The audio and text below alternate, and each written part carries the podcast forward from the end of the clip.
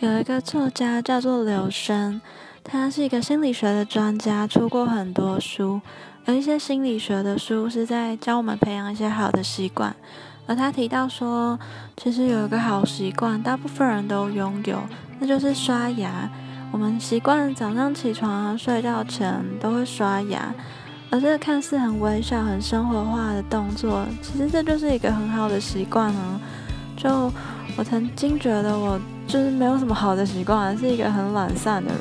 但其实这个这个刷牙的点，就是让我们知道，其实我们还是有很多很棒的地方的。